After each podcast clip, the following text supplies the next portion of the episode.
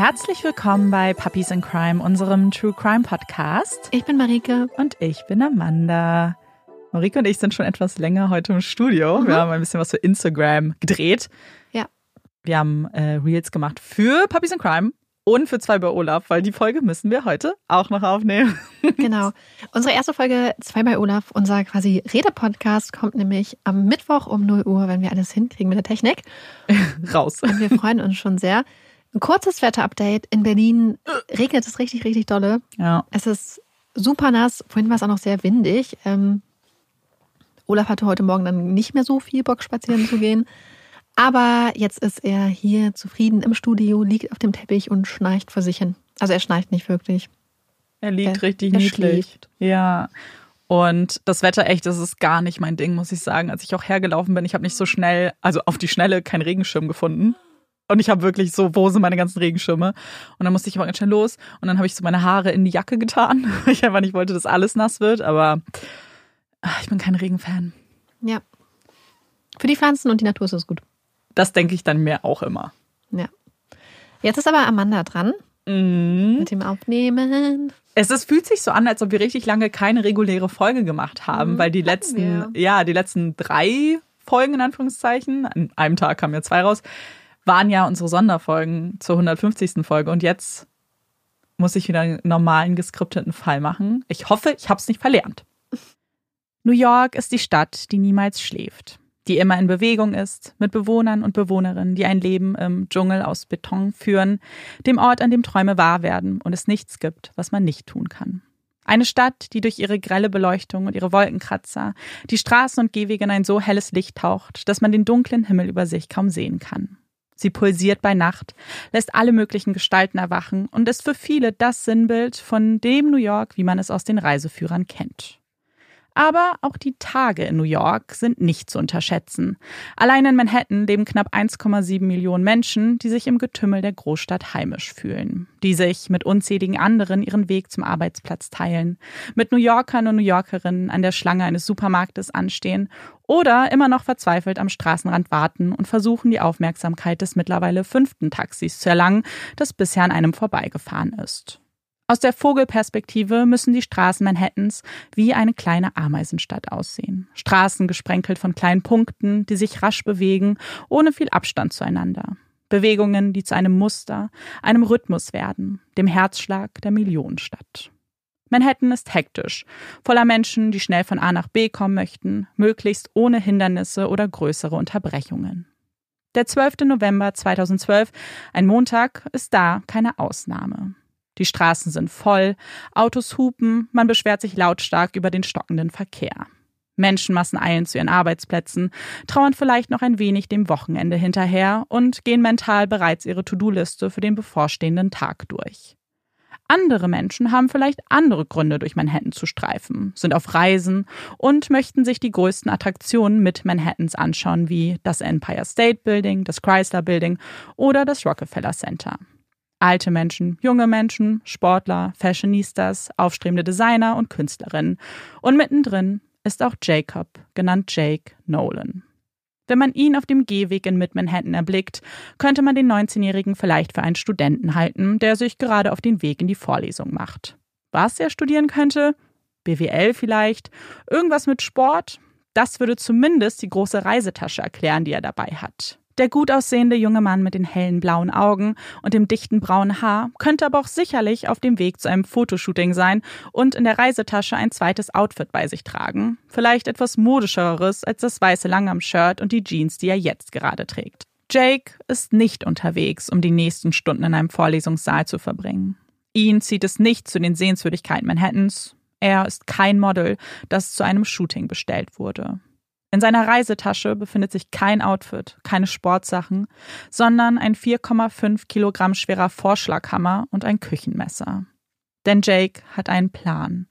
Einen grausamen, bestialischen Plan.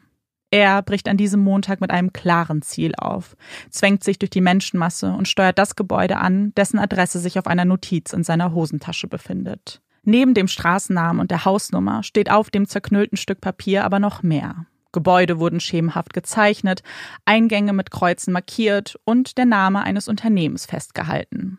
Bright Kids NYC. Als Jake vor dem Gebäude steht, das er anvisiert hat, an dem Hochhaus emporblickt, geht er nochmal alle Punkte seines Plans durch. Er weiß, welche Eingänge er benutzen muss, weiß, was er sagen wird und vergewissert sich, dass die Tatwaffen, der Hammer und das Messer, sich weiterhin in seiner Tasche befinden. Er atmet tief ein. Er weiß, was er zu tun hat. Er weiß, was er tun muss. Er wird an diesem Tag töten.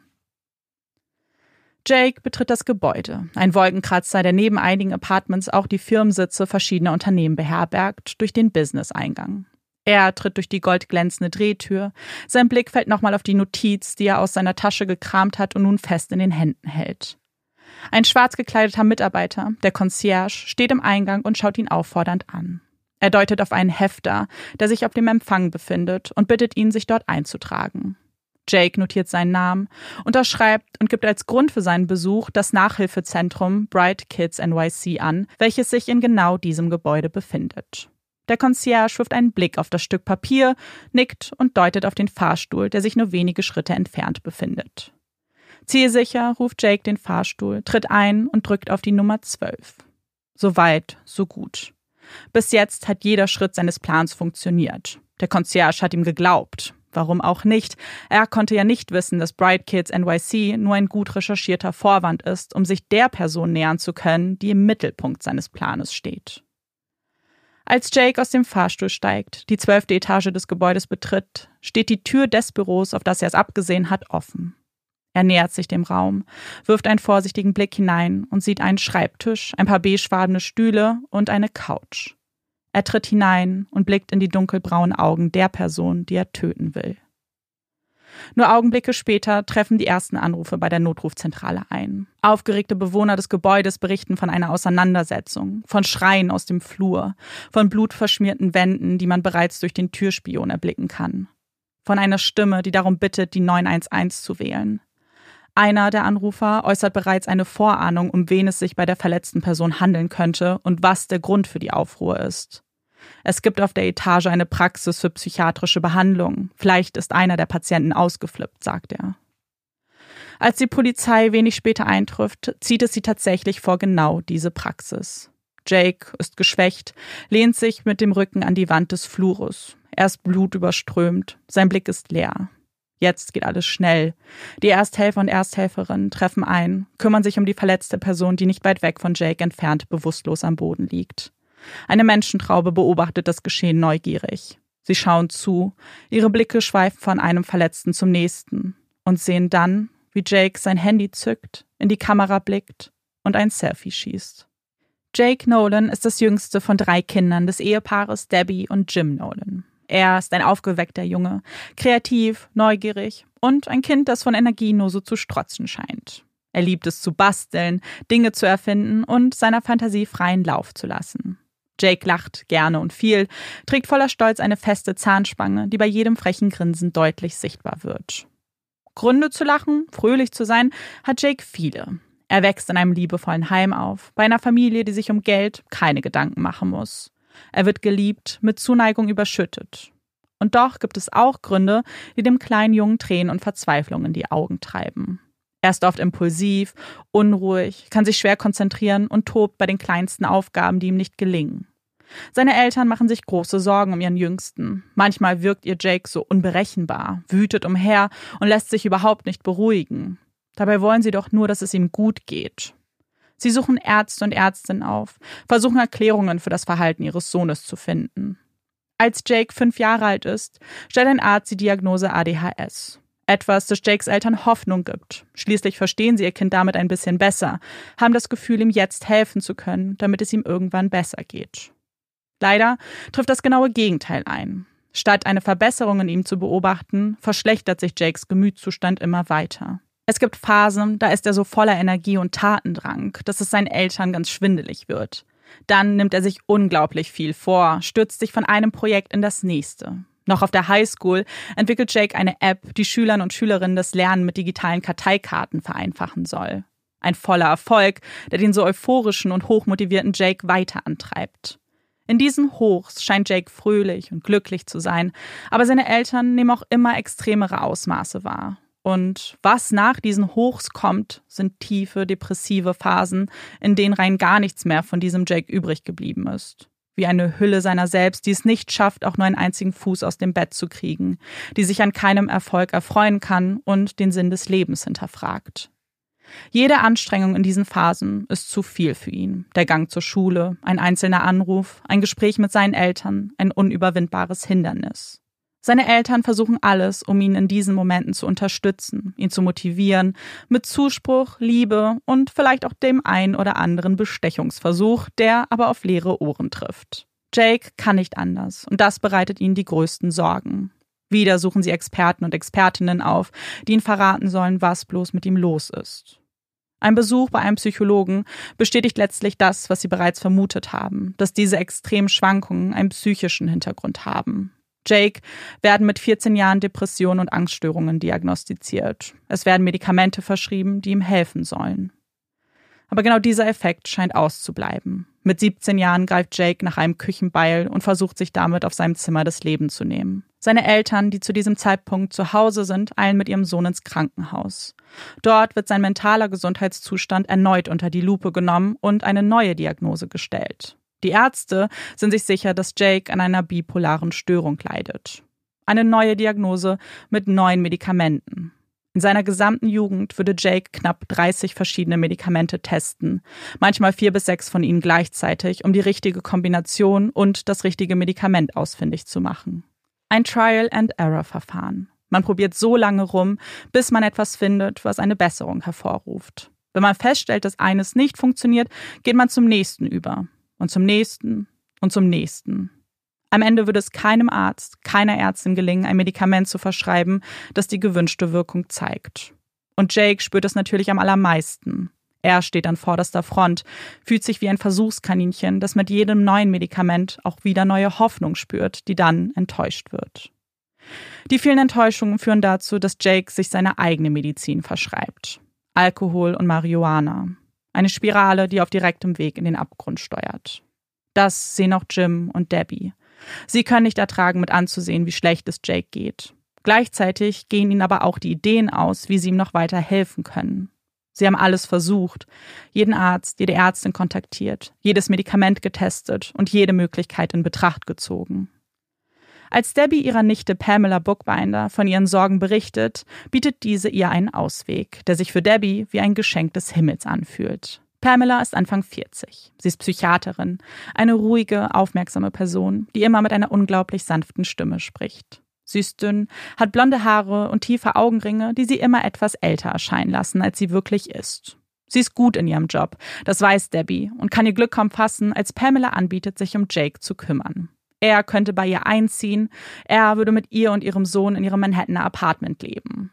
Dort würde er kostenfreie Therapiestunden bekommen und sie würde seine Medikamenteneinnahme überwachen. Als Gegenleistung würde Jake seiner Cousine etwas unter die Arme greifen und sich um ihren vierjährigen Sohn Calder kümmern. Ein perfekter Deal für alle Parteien, so scheint es zumindest, als Jake erste Anzeichen der Besserung zeigt. Er liebt sich gut bei Pamela ein, baut eine innige Beziehung zu ihr und Calder auf. Besonders den kleinen Strahlemann hat Jake tief in sein Herz geschlossen. Jake verbringt viel Zeit mit den beiden. Sie gehen oft raus, auf den Spielplatz, essen zusammen, gehen einkaufen. Jake passt auf Calder auf, wenn Pamela zur Arbeit muss.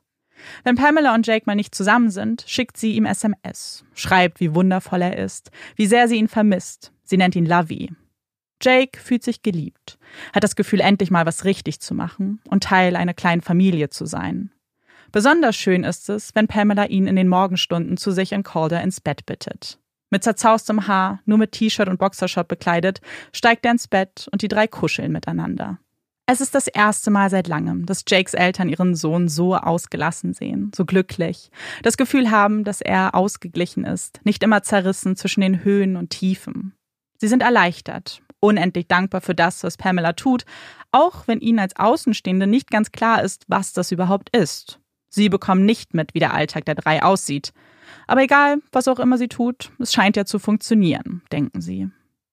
Was ist dann aber am 12. November passiert, wenn Jake doch so glücklich schien, auf dem sicheren Weg in eine positive Zukunft war? Warum fasste er dann den Plan zu töten? Jake hat eine klare Antwort auf diese Frage Eine Antwort, die auch den Ermittlern geben wird. Es ist einfach. Er musste es tun. Er hatte keine andere Wahl. Er musste es tun für die Menschen, die ihm am Herzen liegen. Für Calder. Denn alles schien doch so gut zu laufen. Sein Leben ist nahezu perfekt gewesen. Wäre da nicht eine Person? Eine, die alles zunichte machen wollte, die ihnen Schmerz und Leid zufügte. Wäre da nicht Pamelas Ex, Dr. Michael Weiss, Calders Vater. Michael und Pamela führten in der Vergangenheit eine turbulente Beziehung. Die beiden teilten nicht nur ihre romantischen Gefühle zueinander, sondern auch ihren Job. Als Psychiater und Psychiaterin hatten die beiden ihre erste Gemeinsamkeit gefunden und erhofften sich eine gemeinsame Zukunft. Es war ein Auf und Ab. Eine Beziehung, die immer wieder beendet wurde, nur um sich Tage später wieder in die Arme zu fallen. Die beiden waren verliebt ineinander, keine Frage. Und doch reichte Liebe in ihrem Fall nicht aus. Zu viele negative Gefühle mischten sich unter. Wut auf die andere Person, Abneigung, ein Hauch von Hass. Aus regelmäßigen Wortgefechten wurde irgendwann auch physische Gewalt. Es sind einige Vorfälle, zu denen es kommen wird. Michael wird zur Polizei gehen, nachdem Pamela ihn mit einem Stück Glas verletzt hat. Pamela wiederum wird die Polizei aufsuchen, um Michael der Gewalt an ihr zu bezichtigen. Keine dieser Anzeigen, keiner dieser Vorwürfe würde je vor Gericht landen. Stattdessen bröckelt die Beziehung immer weiter und die Geburt ihres ersten und einzigen Kindes Calder würde das Schicksal besiegeln. Diese Beziehung muss enden. Wenn sie dem Ganzen für ihr eigenes Wohlbefinden schon kein Ende setzen konnten, dann müssten sie es jetzt für ihn tun. Das erste Jahr nach seiner Geburt lebten die drei noch unter einem Dach, bis Calder und Pamela im Sommer 2009 eine eigene Wohnung bezogen.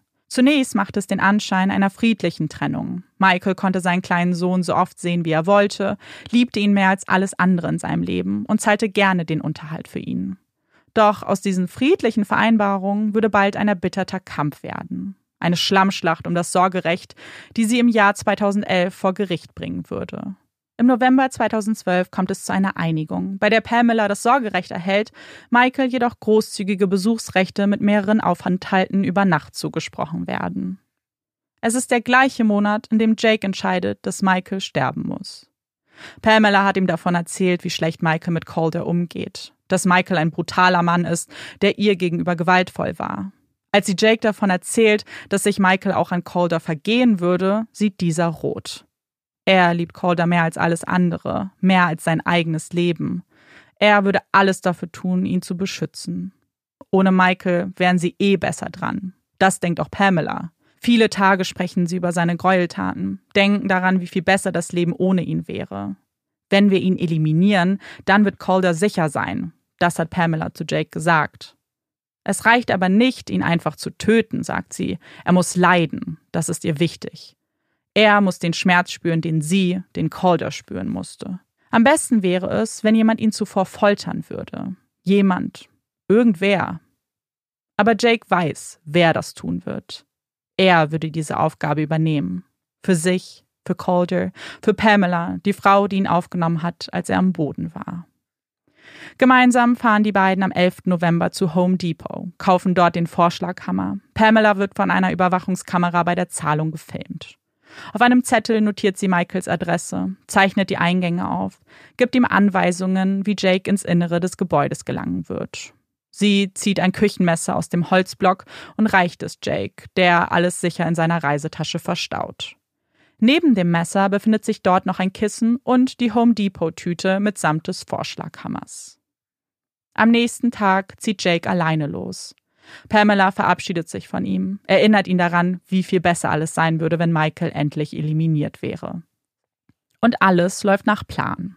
Jake schafft es dem Concierge, die Erklärung aufzutischen, die er zuvor mit Pamela geprobt hatte. Es gelingt ihm, ohne Aufsehen zu erregen, bis in Michaels Behandlungsraum. Als Michael Jake in der Tür erblickt, ist der attraktive Mann mit den dunklen Augen und der Glatze sichtlich überrascht. Nicht nur wegen des unangekündigten Besuchs, sondern auch, weil ihn Jake da mitten in einer Sitzung überrascht hat. Er bittet ihn, für einen Moment draußen zu warten. Er wäre gleich bei ihm, sobald er hier fertig ist. Unzählige Fragen schwirren durch Michaels Kopf. Was macht Jake hier?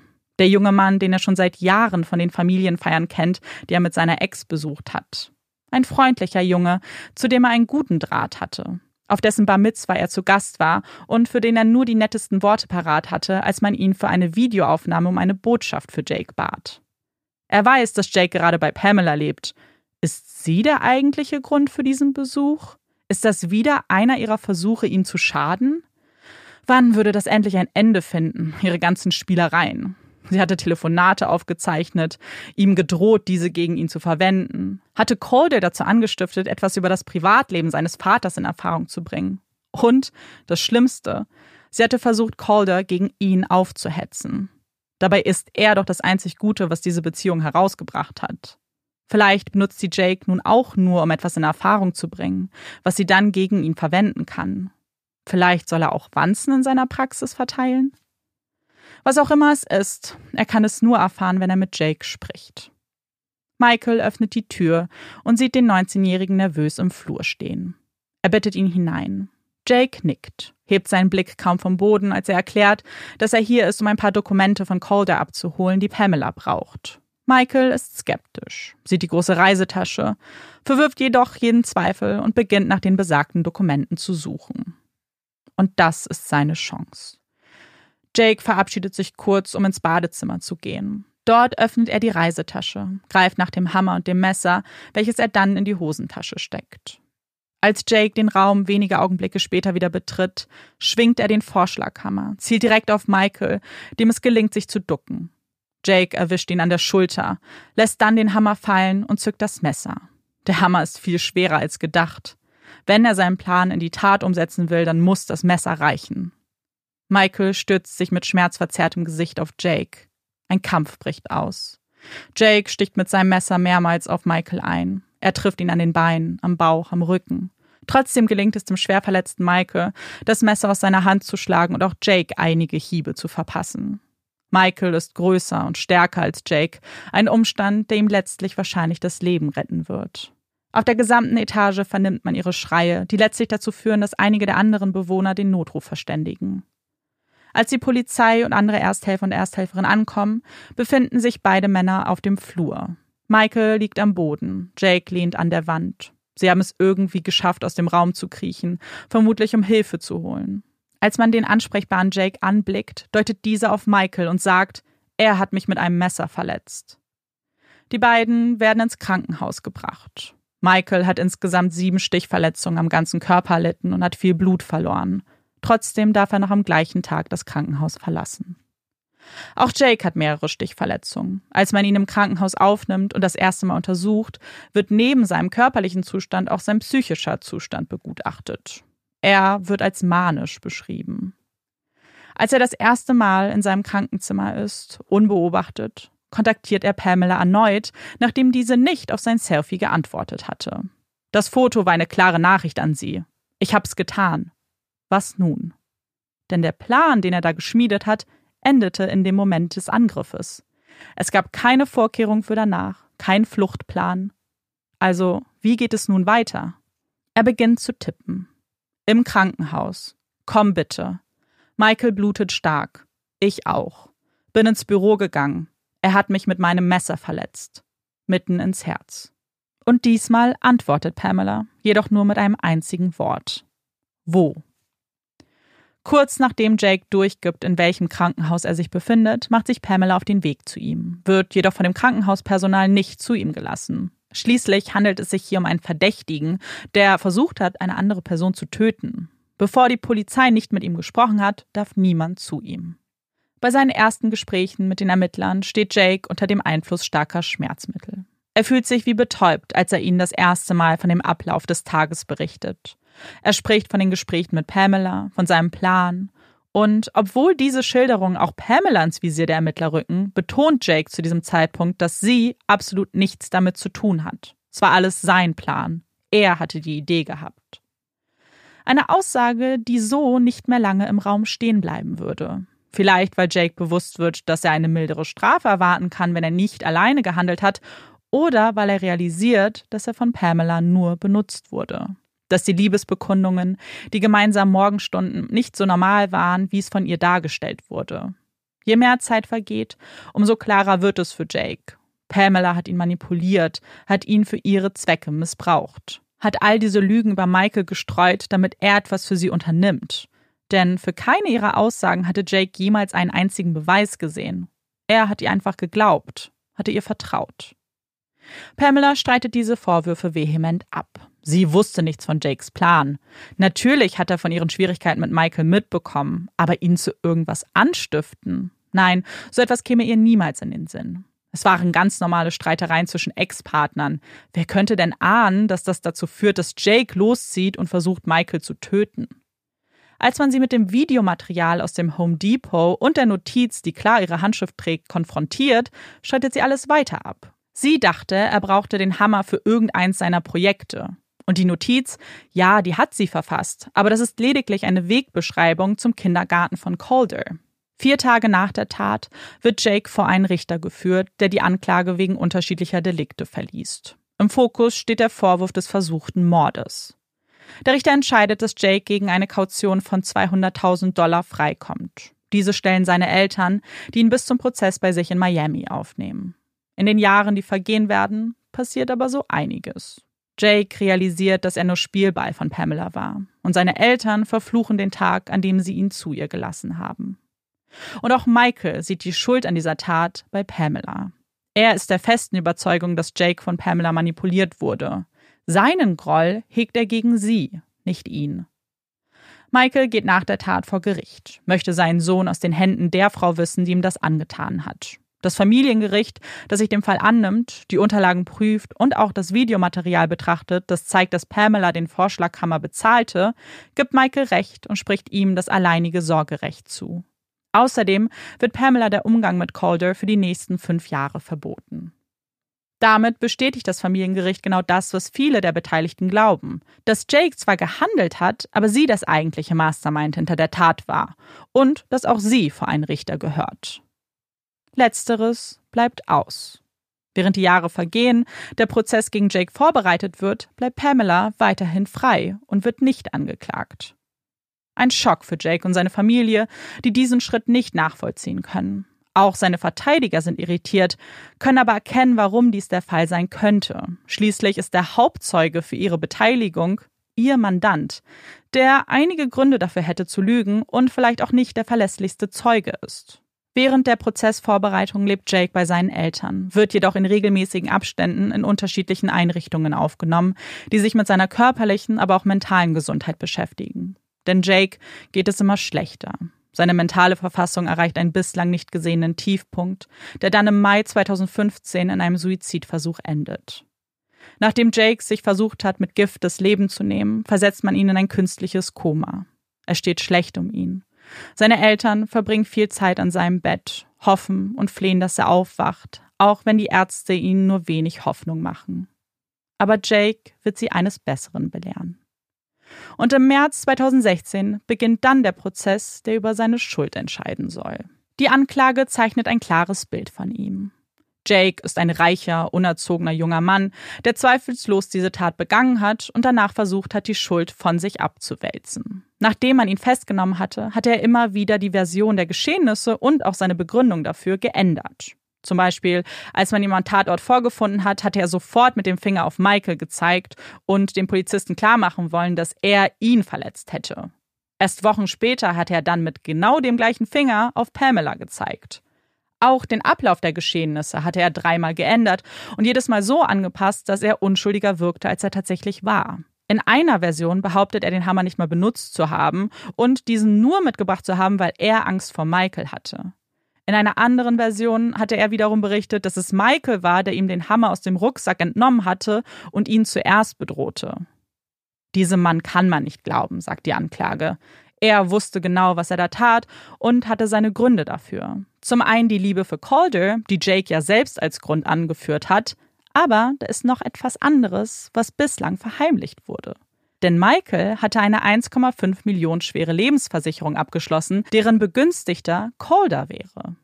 Drei Tage vor der Tat hatte Michael diese Lebensversicherung angepasst und entschieden, dass der Betrag weiterhin an Calder gehen würde, Pamela jedoch dafür verantwortlich wäre, das Geld zu verwalten.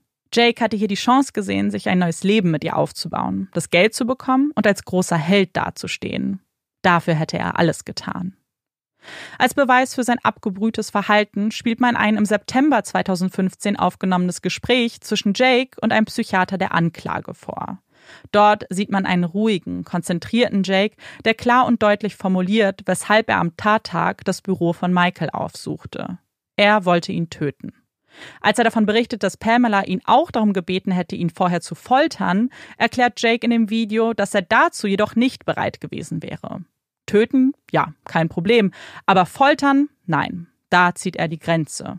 Und für die Anklage ist genau das der springende Punkt. Jake hatte begriffen, was er da tun würde, konnte für sich richtig und falsch unterscheiden. Er konnte seine persönlichen Grenzen stecken, hatte genau reflektiert, was dieser Plan bedeuten würde. Jakes Verteidiger sehen aber genau in dieser Interpretation Probleme. Denn dann würde man ja sagen, dass Jake gedacht haben muss, dass Töten richtig ist und Foltern falsch. Und so hat Jake auch gedacht, erklären sie. Er dachte, Töten gehört zu seinem Plan, dass es etwas ist, was er tun muss. Eine ganz normale Handlung. So würde ja aber kein Mensch denken, der hier wirklich differenzieren kann, der sich der Konsequenzen seiner Taten wirklich bewusst ist. Wenn er das alles so gut geplant hatte, Warum benutzt er dann einen Vorschlaghammer, der so schwer war, dass er ihn kaum heben konnte? Warum gab es keinen Plan für das, was er nach der Tat tun würde? Warum versucht er einen Mann, der ihm körperlich deutlich überlegener war, mit einem Küchenmesser zu töten? Die Verteidigung wählt eine risikoreiche Taktik. Sie geben die Tat offen zu, streiten nicht ab, dass Jake diese begangen hat. Für sie geht es einzig um den Zustand, in dem er sich bei der Begehung der Tat befunden hat.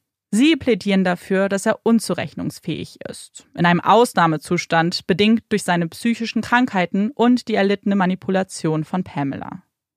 Ein Psychologe der Verteidigung versucht es der Jury zu verdeutlichen. Er sagt, dass es zwar niemanden gab, der Jake eine Waffe an den Kopf hielt, als er die Tat begangen hat, aber Pamela eine psychische Waffe gezückt hatte, die Jake in diesem Moment an seiner Schläfe spürte. Das Leben der beiden war wie das einer kleinen Sekte. Pamela war die Anführerin, die kontrollierte, den Verlauf bestimmte und er das einzige Mitglied, das sich unterordnen musste.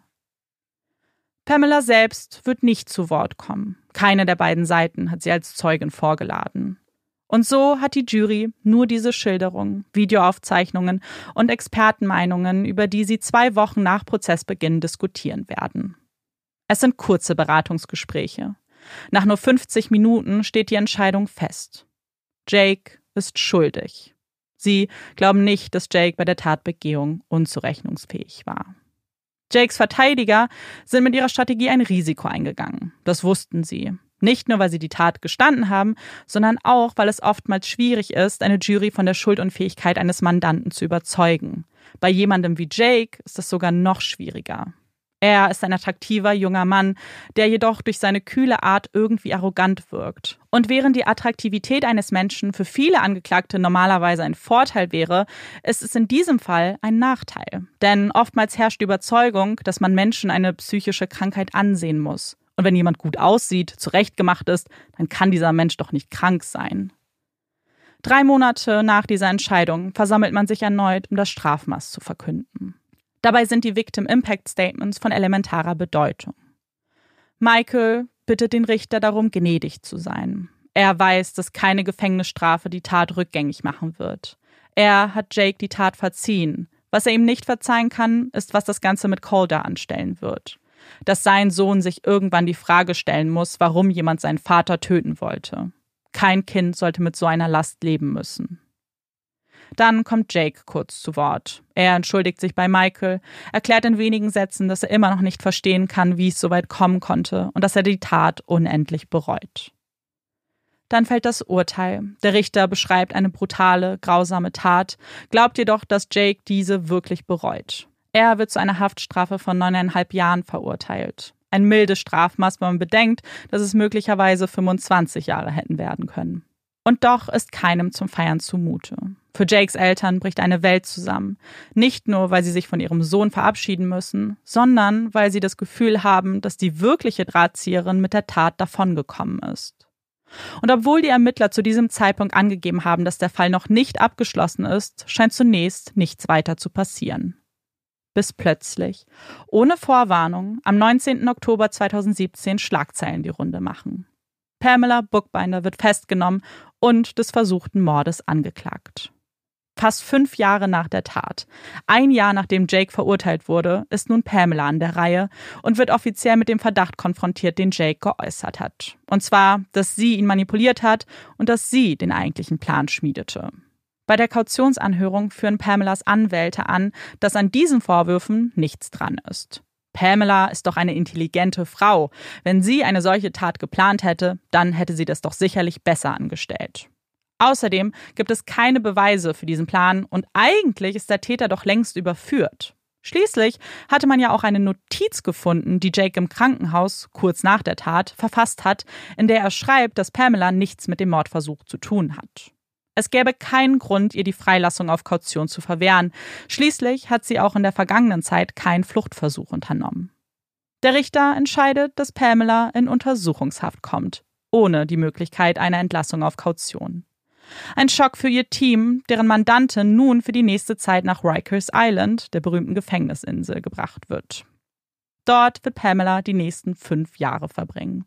Eine lange Zeit, die diversen juristischen Hindernissen und der Pandemie geschuldet ist. Dann, am 7. September 2022, beginnt das erste Pretrial Hearing.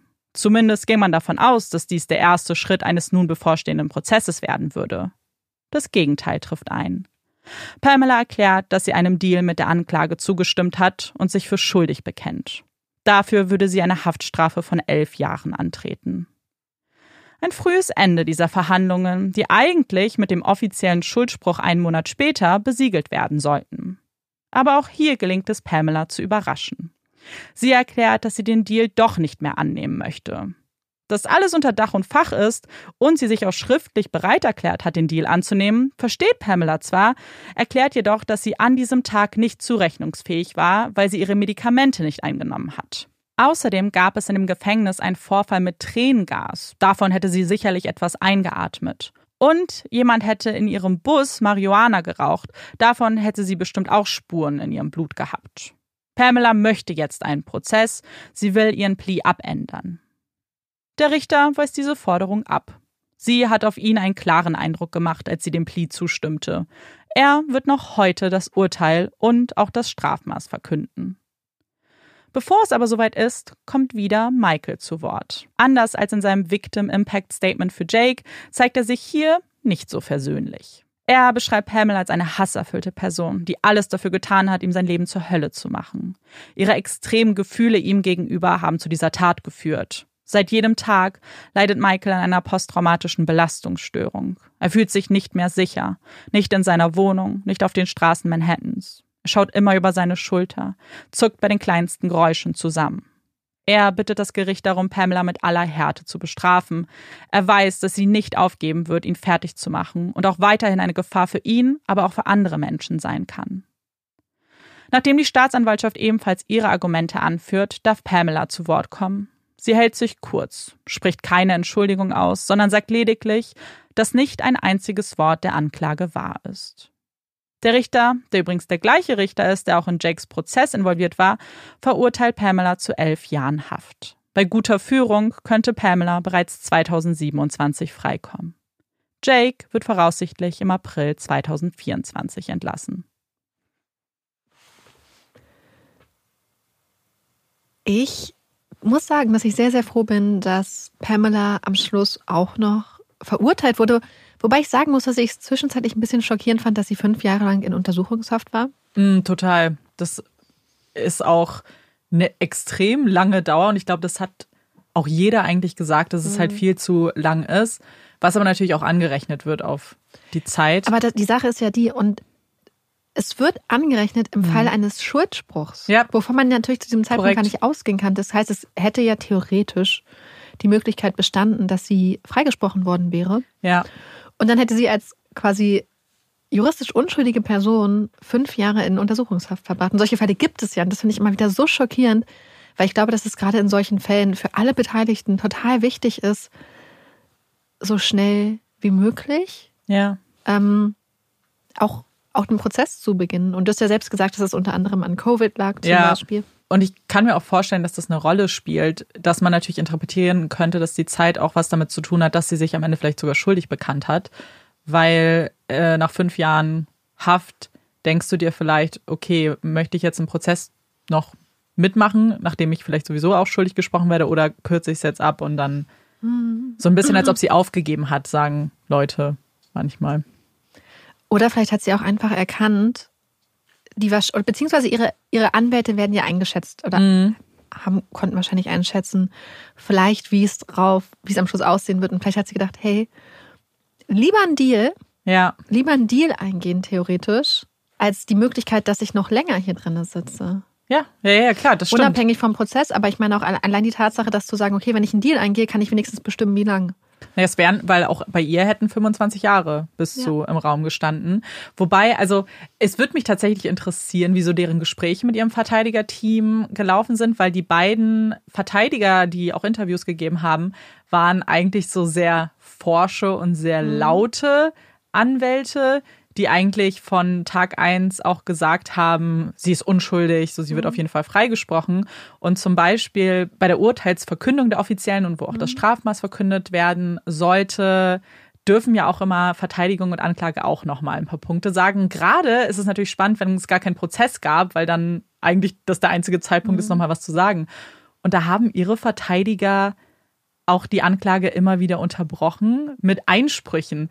Und dann meinte der Richter, hier gibt es keine Einsprüche, wir sind hier bei einer mhm. Urteilsverkündung, das, wir sind hier nicht bei einem Prozess, ähm, weil sie fanden, dass sie zu hart gegen Pamela vorgegangen sind, die Anklage. Ich habe nur Snippets gesehen davon, mhm. man kann sich das Ganze nicht angucken, aber offensichtlich haben sie sie nicht mit Samthandschuhen angefasst, sondern haben es natürlich schon so dargestellt, dass Pamela hier jemanden sehr, sehr krass manipuliert hat, dass jemanden instrumentalisiert hat, für sie eine Tat zu begehen, mit ganz bösen Absichten von vornherein.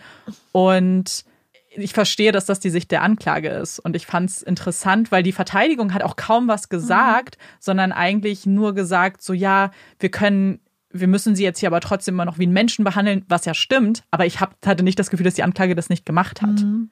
Zumal, wenn man es einfach vergleicht, wie auch andere Leute behandelt werden dann mhm. vor Gericht. Ich meine, sie ist vor Gericht und ich, ich persönlich kann ja total zu 100 Prozent die Sicht der Anklage verstehen. Ja. Weil als Amanda mir erzählt hat, beziehungsweise uns allen erzählt hat, dass Jake zu quasi Betreuungszwecken ja. zu Pamela ziehen soll, damit sie ihm persönlich therapieren kann, ja. überprüfen kann, ähm, ob er seine Medikamente nimmt und dass er auf ihren Sohn einpasst.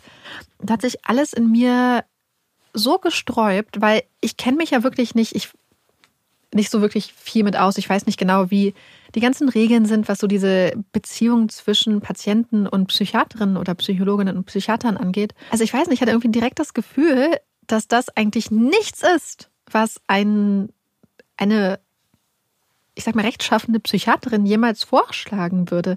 Es hat mich viel zu sehr an diese Pseudobehandlung mhm. ähm, erinnert, die wir auch zum Beispiel in die Therapie hatten, wo es ja auch so sein sollte, dass das Kind dann bei so einer Fake-Familie lebt und dann rund um die Uhr therapiert wird. Und auch so, wenn ich wüsste, dass da ein junger Mann ist, der sich in einer psychischen Ausnahmesituation befindet, der psychisch nicht stabil ist, der ganz viel Hilfe und Unterstützung bräuchte, theoretisch wäre das nicht unbedingt die Art von Person, die ich mit meinem kleinen Kind alleine lassen würde. Absolut. Unabhängig davon, dass, dass man gar nicht irgendwas Böses unterstellen muss, aber selbst der liebste Mensch kann in psychischen Ausnahmesituationen Menschen oder Sachen tun, die die Person dann selbst später total erschrecken und, und, und wo man einfach überhaupt keinen keine Einsicht mehr haben kann. So was, diese Möglichkeit besteht ja vielleicht in so einer Situation dann auch. Und dass du dann bereit bist, zu sagen, das ist der richtige Betreuer für meinen Sohn? Als ich den Teil auch recherchiert habe und das gelesen habe, und es gibt auch Fotos von den dreien im Bett zum Beispiel, da hat sich auch alles bei mir umgedreht. Und ähnlich wie du bin ich natürlich keine Expertin auf dem Gebiet, aber es haben sich Experten das angeschaut, unter anderem ein YouTuber namens Dr. Todd Grande. Marike kennt den bestimmt auch, der macht ja. ganz viele Videos zu, mhm. zu True Crime Fällen und analysiert die aus der Sicht eines ich glaube, er ist ein Counselor offiziell, der zum Beispiel auf psychische Krankheiten angeht und der hat sich diesen Fall auch angeschaut. Und nur bei der Schilderung eben, wie dieses Verhältnis zwischen Jake und Pamela war, ist ihm auch eigentlich alles so aus dem Gesicht gefallen, weil er meinte, das ist überhaupt kein professioneller Umgang mhm. und ganz viele Grenzen, die hier überschritten werden.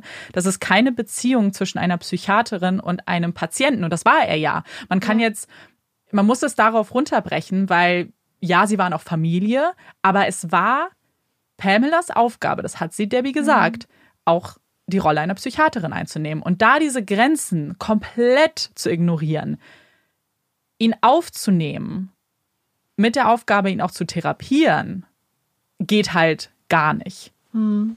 Er hatte dann wirklich das Gefühl, dass da einfach eine Frau ist, die wirklich einen jungen, ganz, ganz stark beeindruckbaren ja. Mann, einen ganz stark formbaren jungen Mann zu sich holt, den ganz krass einer Gehirnwäsche unterzieht, die mhm. ihn manipuliert ohne Ende, die ihn wahrscheinlich in so eine psychische Abhängigkeit bringt. Wie, wie du es geschildert hast, ist eigentlich wie so ein kleiner Kult, wie so eine kleine ja, Sekte. Das hat der Verteidiger gesagt, äh, der, der Experte der Verteidiger. Und, und das fühle ich halt auch, weil ja. das sind ja auch ja. ähnliche ähm, wahrscheinlich Mechanismen, die hier dann greifen, zumal sie als Psychiaterin ja in einer ganz besonders guten Situation wahrscheinlich war, hier zu erkennen, welche Hebel man benutzt, mhm. welche Trigger so bei ihm funktionieren und ja, super gut, dass du das gesagt hast, weil diese Frage stellt ähm, Dr. Todd Grande auch in den Raum, weil er quasi fragt, sich selbst und dann eine Antwort darauf gibt, hatte sie als Psychiaterin vielleicht auch Vorteile, was das angeht. Und ich glaube, man muss dann erstmal sagen, das sagt er auch ganz deutlich, dass wenn sie eine Psychiaterin ist, die ihre Aufgabe und ihre Rolle missbraucht,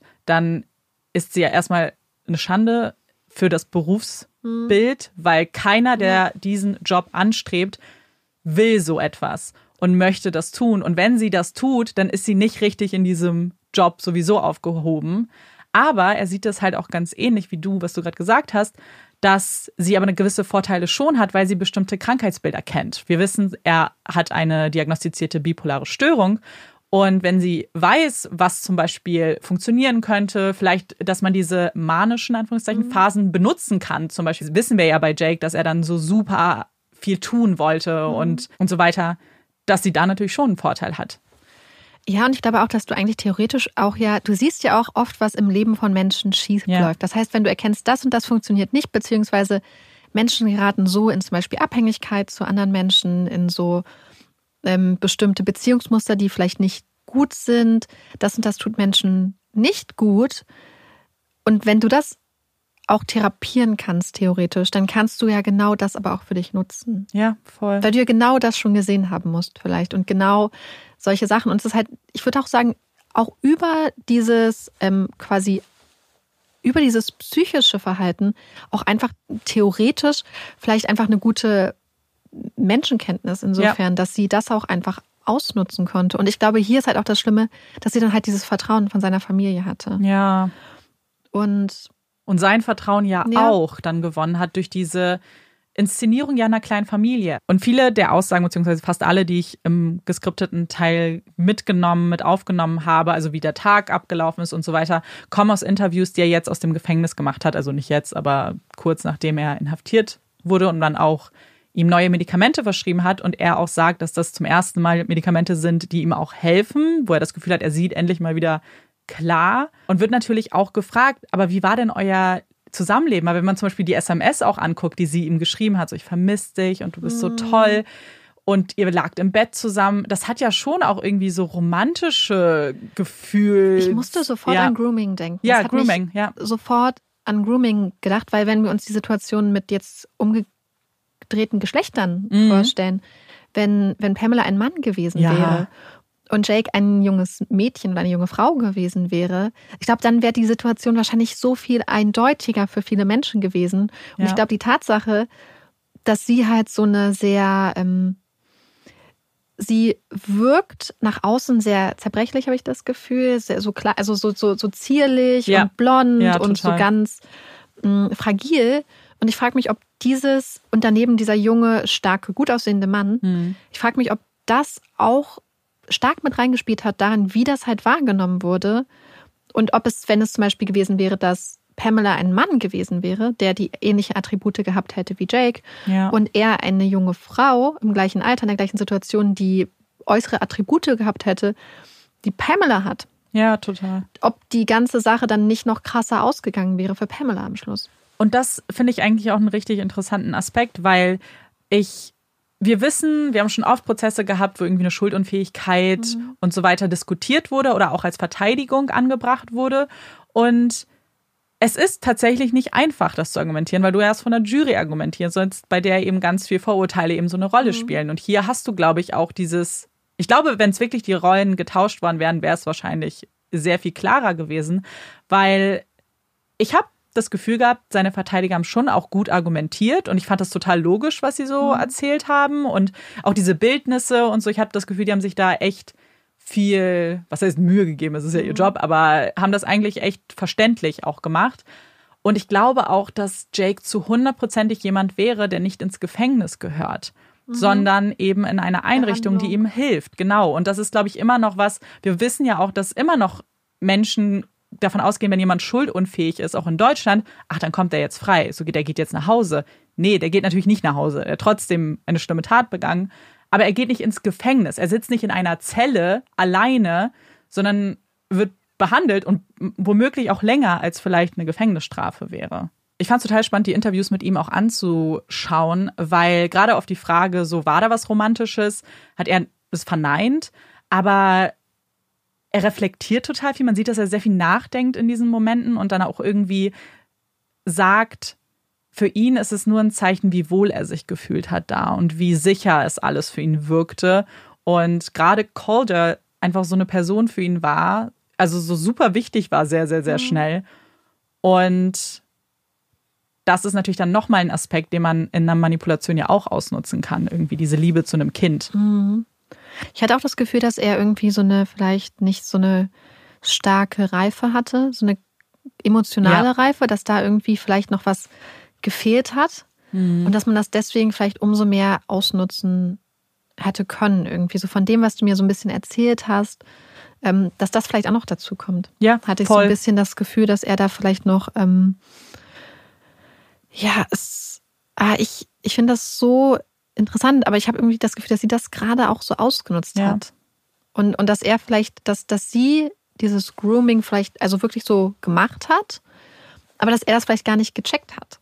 Ganz weil er in nicht. dem ja, Moment ja. gar nicht so gedacht hat, weil er sie vielleicht wie so eine Mutterfigur zum Beispiel gesehen hat. Ja, total. Das ist ja aber das Gefährliche auch an Grooming. Du siehst es ja aus der Situation nicht, weil wenn du drin steckst in der Situation, fühlt sich das ja auch gut an. So, du mhm. hast da jemanden, der einfach nett zu dir ist, der dich ähm, aufnimmt erstmal und in einer Zeit, die für dich auch super schwierig ist und dir liebe Worte entgegenbringt. Auf einmal hast du da auch ein Kind, was dich mag und vielleicht mhm. auch wirklich so, so diesen Job, den du jetzt kannst. So, du machst auch mal mhm. was und irgendwie funktioniert das voll gut.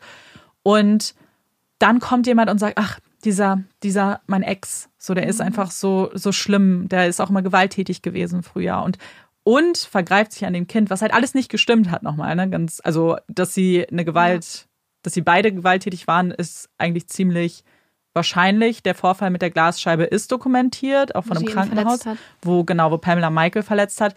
Dass Michael Pamela verletzt hat, haben wir nicht so bewiesen, aber ist ja oftmals so. Ist ja nicht immer so einfach, das zu beweisen. Aber dass Michael sich an Calder vergeht, mhm. ist halt einfach eine komplette Lüge gewesen und etwas, was für Michael, glaube ich, auch mit das Schlimmste war überhaupt. Mhm. Ich muss ganz kurz hier schon mal was sagen, weil wir natürlich viel über Pamela und Jake und deren Beziehung zueinander sprechen und auch im Fall wenig über Michael auch vorkommt, was damit zu tun hat, dass Michael einfach sehr, sehr, sehr wenig überhaupt davon preisgibt, wie so seine Gefühlslage war, gerade nach der Tat wir haben nur Informationen aus den Victim Impact Statements, die übrigens nicht gefilmt werden sollten. Das wollte Michael nicht. Und er einfach sehr, sehr privat ist. Er gibt keine Interviews, er wirkt nirgends womit, was sein gutes Recht ist, mhm. weil er, wie er ja auch selber gesagt hat, extrem unter diesem Vorfall leidet. Weil, was ich nicht explizit erwähnt habe, ist, wir haben hier den Delikt eines versuchten Mordes, aber auch des Einbruches gehabt, mhm. wofür beide verurteilt wurden.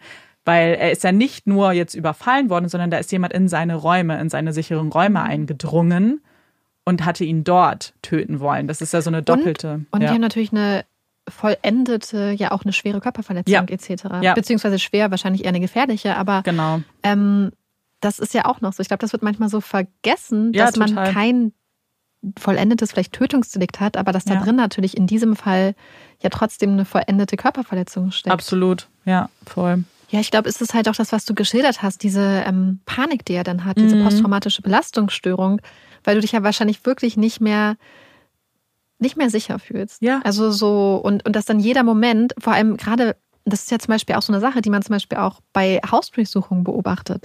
Dass so eine Hausdurchsuchung, man sagt immer, ja, das ist ein starker Eingriff zum Beispiel in, in eine Privatsphäre.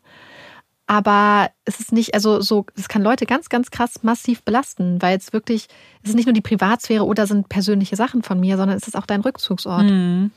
Und ich glaube, das ist es immer. Das ist bei Einbrüchen und diesen ganzen Delikten. Deswegen, wenn, wenn man zum Beispiel in, in Wohnraum eingebrochen wird Ja. oder so, oder Orte, wo, wo sich Menschen sicher fühlen, das ist ja einfach nochmal so eine krasse Stufe mehr, zum Beispiel, als wenn man jetzt irgendwie, was weiß ich, in Schuppen einbricht. Ja. Einfach alleine, weil du halt Menschen dieses krasse Gefühl von Sicherheit nimmst, an dem Ort, wo sie sich, sich sicher fühlen müssten. Ja, total. Und das ist genau das eben, was Michael dann auch beschrieben hat.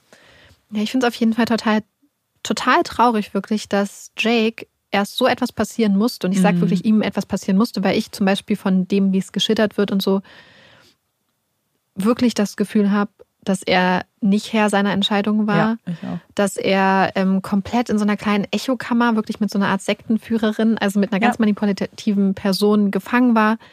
Dass er nicht, dass er wirklich zumindest eingeschränkt Ja, ich auch. schuldfähig war.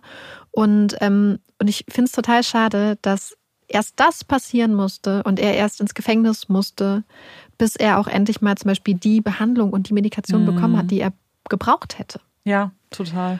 Und dann denke ich immer so, wie viele, und das haben wir schon so oft gehabt, wie viele der Menschen, die im Gefängnis sitzen, würden dort nicht sitzen, wenn es einfach eine flächendeckende, gute psychische Versorgung der Bevölkerung geben würde. In, Ja. in Deutschland wie in allen anderen Ländern. Ich habe das Gefühl, dass ein großer Teil von dem, was wir bei True Crime besprechen, ist auch ein, eine Failure, ist ein Versagen von Staaten im Bereich psychische Gesundheitsversorgung einfach. Ja, und das voll. macht mich so, das frustriert mich so, weil ich meine natürlich gerade früher und so, und es ist, es ist so, so offensichtlich. Und dass dann das Thema psychische Gesundheit nicht auch theoretisch so wirklich als Teil der, ich sag mal, inneren Sicherheit gesehen wird. Ja. Weil wir wissen, dass Menschen mit psychischen Erkrankungen leider zum Beispiel, dass es oft vorkommt bei Menschen, die zum Beispiel Taten begehen, aber auch bei Menschen, die Opfer von Verbrechen werden. Und, und, und das finde ich so, so frustrierend. Auch so nach drei Jahren True Crime ist es immer noch wieder so, dass man so denkt, ey, das hätte, das hätte ganz anders laufen können. Ja, und man hat ja sogar hier noch tendenziellen Fall, wo Jake sehr viel Support bekommen hat, Ja. so von seinen Eltern, die dahinter waren, die ihn auch eben immer auch zu Ärzten und Ärztinnen gebracht haben. Also hier war man ja sogar noch hinterher.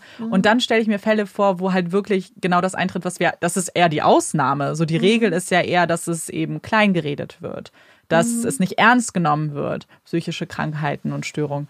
Und dass da wirklich gar nichts dann passiert. Und das ist halt das Krasse auch. Ja.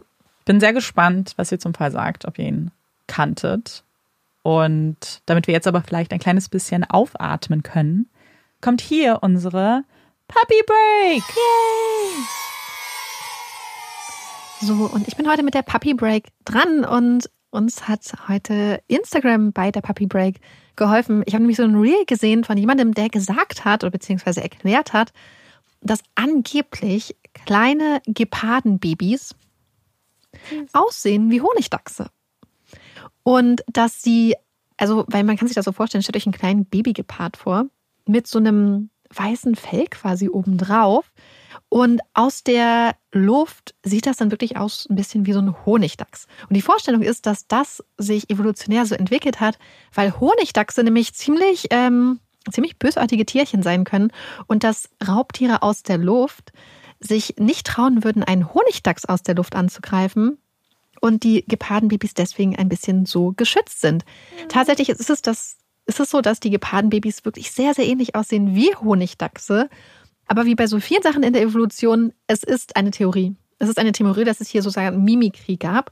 Also, dass sich hier evolutionär die Gepardenbabys in diese Richtung entwickelt haben. Ob es wirklich so ist, ähm, wissen wir nicht. Aber das ist zumindest eine Theorie, die einmal aufgestellt wurde. Und das fand ich total niedlich, weil es ergibt total viel Sinn, weil sie sehen wirklich sehr, sehr ähnlich aus wie diese Honigdachse. Und wenn die wirklich so böse Rabauken sind, dann sind die Gepardenbabys, glaube ich, so ziemlich gut geschützt. Das heißt, normalerweise kommen so Vögel und essen Gepardenbabys? Ich glaube, ziemlich viele Tierbabys leben sehr, sehr gefährlich. Ich glaube, es ist immer so eine Sache, die ich einfach verdränge. Weil Tierbabys haben schon auch immer so einen, so einen ganz besonderen Platz im Herzen, oder? Das ist richtig süß. Marika hat mir gerade ein Foto gezeigt. Ja. Das ist richtig süß. Oh, ja, ich, ich habe mir auch gedacht, dass wir in Zukunft anfangen werden, einfach wenn wir Reels und so finden zu unseren Puppy Breaks und Posts, ja. weil wir kriegen mal ganz viel von euch zugeschickt, dass wir den einfach anfangen, jetzt auch immer zu teilen. Ja, damit man sich es auch besser vorstellen kann. Genau. werden wir dann mal machen. Richtig süß. Kommen wir zu unseren Empfehlungen. Wir haben eine gemeinsame Empfehlung. Wir waren nämlich im Kino zusammen am Donnerstag. Wir wurden eingeladen von Sony, was uns sehr, sehr, sehr gefreut hat. Und zwar durften wir uns den Film Missing angucken. Es ist ein Film von denselben Machern von Searching. Das war ja schon mal eine Empfehlung. Und ist genauso wieder aufgebaut wie Searching. Und zwar ist es eine ganz besondere Art von Film, bei der man keinen klassischen Film guckt, sondern alles aus ja, der Sicht eines, eines Bildschirms dargestellt wird. Also mhm. hier ist es zum Beispiel ganz viel FaceTime und man sieht, wie auf einem Desktop rumgeklickt mhm. wird, Apps benutzt werden, Kommentare von Social Media. Und ich lieb's total. Und es war wieder genau so eine spannende Geschichte, wo man auch so ein bisschen Detektivin mhm. sein konnte. Genau. Ähm, ganz kurz äh, zur Erklärung. Wir wurden von Sony eingeladen, wir haben aber jetzt kein Geld oder so für ja. die Kooperation bekommen.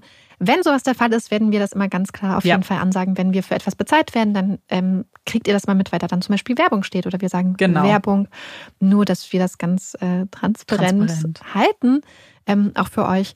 Auf jeden Fall haben wir uns aber total gefreut über den Film. Ich glaube, man will gar nicht so viel spoilern. Ich würde nee. den einfach sagen, wenn ihr Geschichten True Crime Geschichten mögt. Ja. Wo Menschen auch vielleicht verschwinden und man sich dann so ein bisschen auf die Spurensuche begibt, dann kann ich, also können wir euch das total ans Herz legen. Mich haben ganz, ganz, ganz viele Momente ganz stark an True Crime Fälle erinnert. Ja, mich auch. Ich hatte mehrere auch Momente, wo ich war, ah, das ist ja. wie der eine Fall, wie wir ihn gemacht haben. Und ja, auch gerade zum Beispiel Yosemite. Wir hatten ja jetzt ja. gerade den Fall ähm, Yosemite gemacht und da gab es am Anfang so ganz krasse Parallelen, fand mhm. ich. Und der Film kommt am 23. Februar ins Kino. Und ich glaube, wenn euch Searching gefallen hat, vielleicht könnt ihr euch den nochmal angucken vorher, dann ist Missing, glaube ich, absolut etwas, was euch gefallen könnte. Wir hatten sehr viel Spaß. Ja, es war so witzig, weil ähm, wir hatten die Einladung bekommen und als ich meinem Freund dann gezeigt habe, welchen Film wir gucken, war er richtig, richtig traurig. Weil normalerweise ist er ja immer nicht so neidisch, wenn wir auf Veranstaltungen gehen. Aber er meinte so, oh mein Gott, Marike, kannst du, kannst du bitte nicht hingehen, bei dem möchte ich unbedingt mit dir gucken. Ja. Er, er, liebt, er liebt solche Filme halt auch total. Ich auch, ich bin so groß, ich finde das, so toll. Ich mag das ja auch richtig gerne. Ja. Und dann war er richtig traurig, dass ich den jetzt schon mit dir geguckt habe. Mm. Aber ich werde ihn auch nochmal mit ihm gucken. Ich wollte gerade sagen, du kannst dich Ich will Searching auch nochmal gucken, auf jeden Fall. Ich weil auch. da gibt es eine kleine filmische Überschneidung. Genau. Ja, ich will Und, das auch nochmal ähm, gucken. Ja. Ja, ich bin sehr gespannt. Schreibt uns, wenn ihr die, wenn ihr den gesehen habt einfach euren Eindruck. Kommen wir zu unseren Hot Takes. Yay. Mann, das Ding ist, ich habe ganz viele so Hot Takes, die mich nicht so richtig leidenschaftlich mitnehmen, mhm. weißt du, aber die ich gerne manchmal geklärt hätte. So, ich glaube, ja. das werde ich in Zukunft auch machen. Aber der heutige Hot Take hat mich doch mitgenommen. Und zwar weiß ich nicht, inwiefern das wirklich ein Hot Take ist, muss ich kurz schon mal vorher sagen. Aber ich habe vor längerer Zeit, ist schon länger her, aber jetzt kommt es nochmal alles wieder hoch, ganz viele TikToks und Instagram Reels und so weiter gesehen zu den Neuauflagen der Tintenherz-Reihe. Ah, Hast du das mitgekriegt? Ich habe ich hab ein Reel dazu gesehen. Und das Ding ist, diese Bücher, die so mhm. alt sind und schön und an dich denken. ja, nostalgisch. Für mich ist ja. das Kindheit. Tintenherz, die ganze Trilogie ist ein, ein absolutes Nostalgie Herzensding für mich und auch die Bücher, wie sie aussehen. Und mein Hot Take ist, ich finde, man muss nicht alles immer modern machen und alles versuchen an jetzt anzupassen, weil was da rausgekommen ist, ist halt wirklich hässlich. I'm sorry, Marike, guck's dir mal bitte an. Weil ich weiß, was sie damit gemacht haben. Sie wollten quasi, oh, wir machen jetzt bunte Farben und wir machen einen Buchschnitt. Weil so einen oh. Farbschnitt finden ja alle immer richtig cool und dann kaufen sie unsere Bücher neu. Und wenn du es machen möchtest, meinetwegen. Aber ich, ich finde es immer so krass, wenn etwas, wenn du weißt, da gibt es eine riesen Fanbase hinter, die damit groß geworden ist. Dann hast du, finde ich, den doppelten Druck, dass es dann auch schön ist am Ende. So, das sind die alten. Das, das, ist das alte und das ist nämlich der vierte Band, der jetzt neu announced wurde, ganz neu. Ähm, Freue ich mich total drauf. Das? Ja. Nee. Ja, ich, also ich, ich finde das Design grundsätzlich cool. Für eine Buchreihe finde ich es insgesamt cool. Aber wenn man sich anschaut, wo es herkommt, fühle ich deinen Schmerz so. Und dolle. ich verstehe auch nicht, was diese Tiere sind. Warum ist da ein Einhorn? Das sieht auch komisch aus. Tintentod. Also ich finde, das wirkt, das wirkt eher so wie so Literatur für so Mitte, Ende 20-Jährige. Ja. Ich finde, also ich, ich finde es wirklich hässlich. Also ich bin, gehe so weit, sage, dass ich es wirklich hässlich finde auch. Aber es noch halt nicht mehr wie Bücher für Kinder. Ne? Nee. Nee, und es wirkt auch nicht mehr Fantasy so richtig, finde ich. Mhm. Weil es ist, also, es geht ja um Bücher und Lesen und eine magische Welt in Büchern. Mhm. Und ich finde, es kommt mit dem alten Cover schon auch noch. Ich finde, man kann das nochmal modernisieren. Wenn man basierend darauf vielleicht eine etwas modernere Version davon gemacht hätte, wäre ich damit okay gewesen. Aber wer auch immer sich das ja überlegt hat, es I don't know. Passt halt nicht. Ne? Gar nicht. Mhm. Überhaupt nicht. Und ich frage mich halt, was Cornelia Funke sich dabei gedacht hat, weil sie ja. wird ja schon eine Vision haben. Und ich frage mich, ja. Sie muss das doch freigegeben haben. Ja, voll. Das würde mich total interessieren, was da ihr Gedankengang war. Ja, das würde mich Vielleicht also, wollte sie das ja. Ja, ich glaube, dass es ein Versuch ist, es nochmal neu aufleben zu lassen, weil sie wahrscheinlich wussten, der vierte kommt jetzt nochmal. Das heißt, wir müssen jetzt nochmal den Hype hochbringen. Aber, Aber das hättest du ehrlich, auch so geschafft, habe ich das Gefühl. Ich, ich, glaube, ich glaube, dass wenn du den vierten nochmal in dem Style gemacht hättest, wären ja. alle Leute ausgerastet. Ja. Ich kann, es so kann natürlich sein, dass das das krasseste Marketing-Ding war, ne? Leute, wir bringen richtig hässliche Bücher raus, weil es sind wirklich richtig viele abgegangen. Und sie haben auch den vierten Band erstmal mit diesen neueren gemacht mhm. und erst jetzt neu announced, ah, wir machen den alten auch noch, also den neuesten auch ah. nochmal im alten Design.